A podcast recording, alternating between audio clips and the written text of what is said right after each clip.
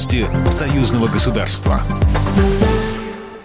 Здравствуйте, в студии Екатерина Шевцова. Президент Беларуси Александр Лукашенко встретился сегодня в Минске с патриархом московским и всея Руси Кириллом, сообщает пресс-служба белорусского лидера.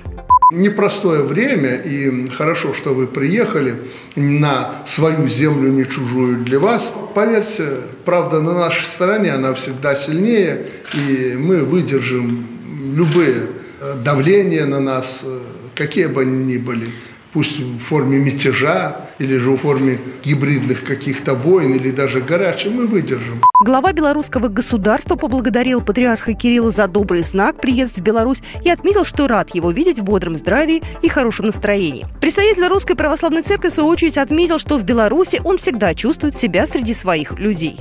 Чувствую всегда себя в э, Беларуси действительно среди своих людей обычно, когда идешь к какому-то главе государства, ну, разные мысли в голове, как, что. А вот здесь с, с легким сердцем.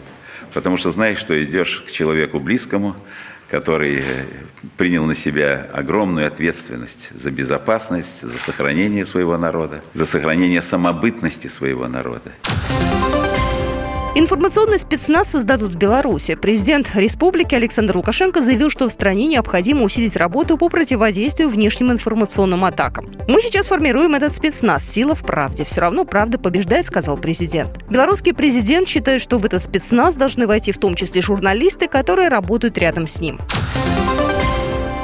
Рабочий визит делегации Госдумы во главе с ее председателем Вячеславом Володиным в Армению начинается сегодня. В Ереване Вячеслав Володин проведет заседание Совета парламентской ассамблеи УДКБ. Также в рамках заседания Совета ассамблеи запланированы встречи с председателями парламентов государств-членов УДКБ.